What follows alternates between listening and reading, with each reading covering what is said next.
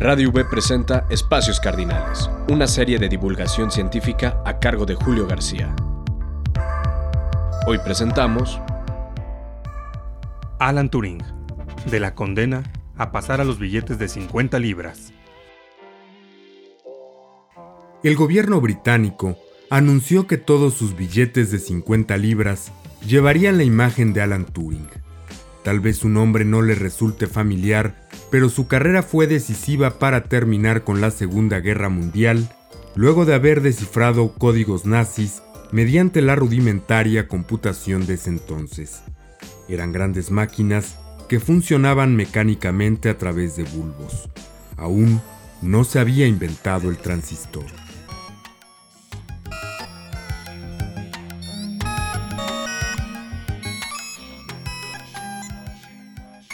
Turing nació en Paddington, Inglaterra, un 23 de junio de 1912. En 1936, con tan solo 24 años, mientras estudiaba un doctorado en la prestigiosa Universidad de Princeton, y de un modelo teórico o una máquina teórica que permitiera resolver cualquier tipo de problema a través de instrucciones simples codificadas en una cinta de papel. A esto se le llamó posteriormente la máquina de Turing y sentó las bases para lo que hoy conocemos como la computación moderna. El matemático inglés demostró que se puede construir una máquina universal que puede simular cualquier máquina de Turing. Esa máquina universal es lo que hoy conocemos como la computadora moderna y cualquier máquina de Turing, dentro de la máquina universal por supuesto, representa las minuciosas instrucciones y pasos a seguir que le dan vida al software o a los diferentes programas que se pueden cargar dentro de una máquina universal que es el sistema físico o el hardware.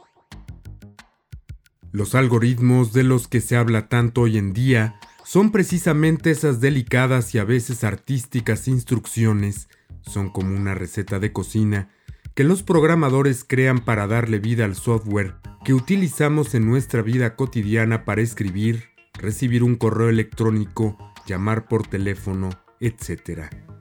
El nivel de sofisticación de los algoritmos ha llegado a ser tal que estoy seguro de que Turing nunca sospechó a lo que llegaría su genial idea. La vida de este matemático fue muy tortuosa ya que en la adolescencia y como lo reseña la película El Código Enigma, tuvo problemas en la escuela porque se enamoró perdidamente de un chico que posteriormente perdería la vida. De otros amores no se habla en la cinta porque al parecer siempre reprimió o le hicieron reprimir su homosexualidad. Tanto Estados Unidos como Inglaterra y Rusia conformaron durante la Segunda Guerra Mundial el llamado eje aliado que luchaba contra Hitler y el Tercer Reich. Mientras los aliados se preparaban para esta Segunda Guerra, resultó que se quedaron sin personal que hiciese los cálculos necesarios para llevar a buen puerto la guerra. Esta escasez de humanos, que literalmente eran computadoras humanas, llevó a los Estados Unidos a construir la computadora Mark I, que estaba en la Universidad de Harvard y que medía nada más y nada menos que 15 metros de largo. Esta máquina logró hacer cálculos en cuestión de segundos, lo que seguramente le hubiese llevado horas de trabajo a los jóvenes y talentosos ingenieros.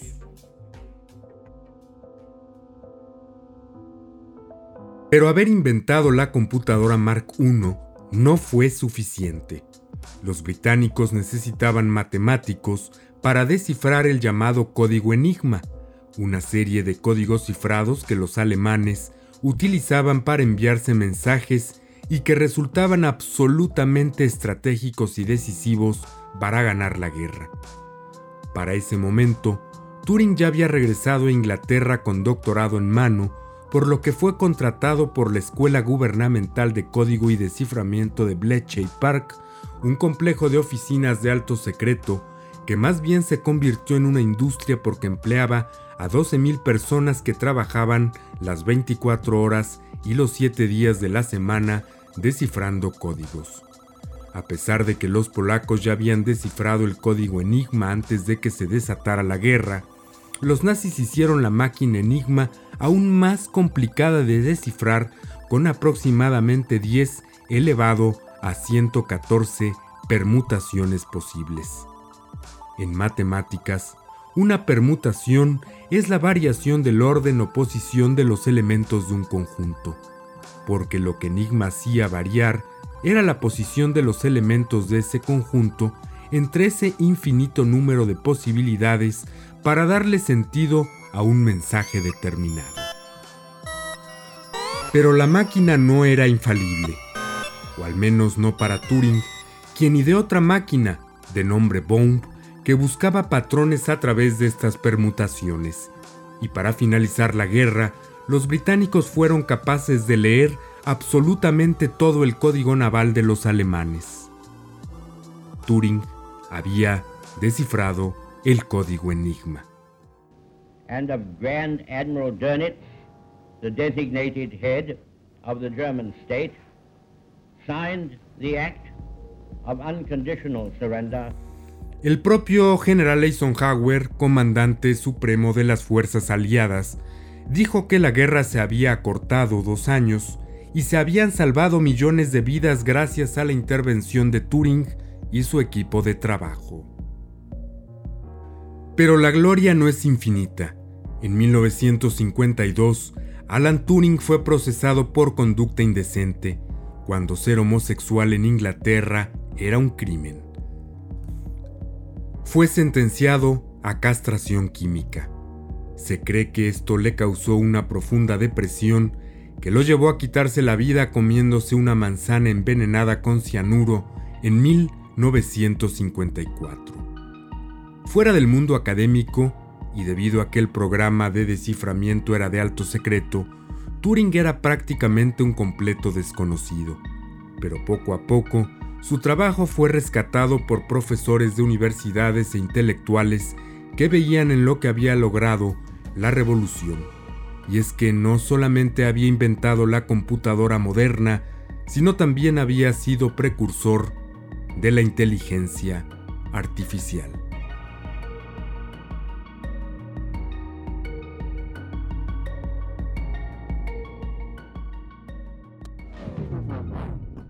Radio V 90.5 FM presentó Espacios Cardinales, una producción a cargo de Julio García para Radio V.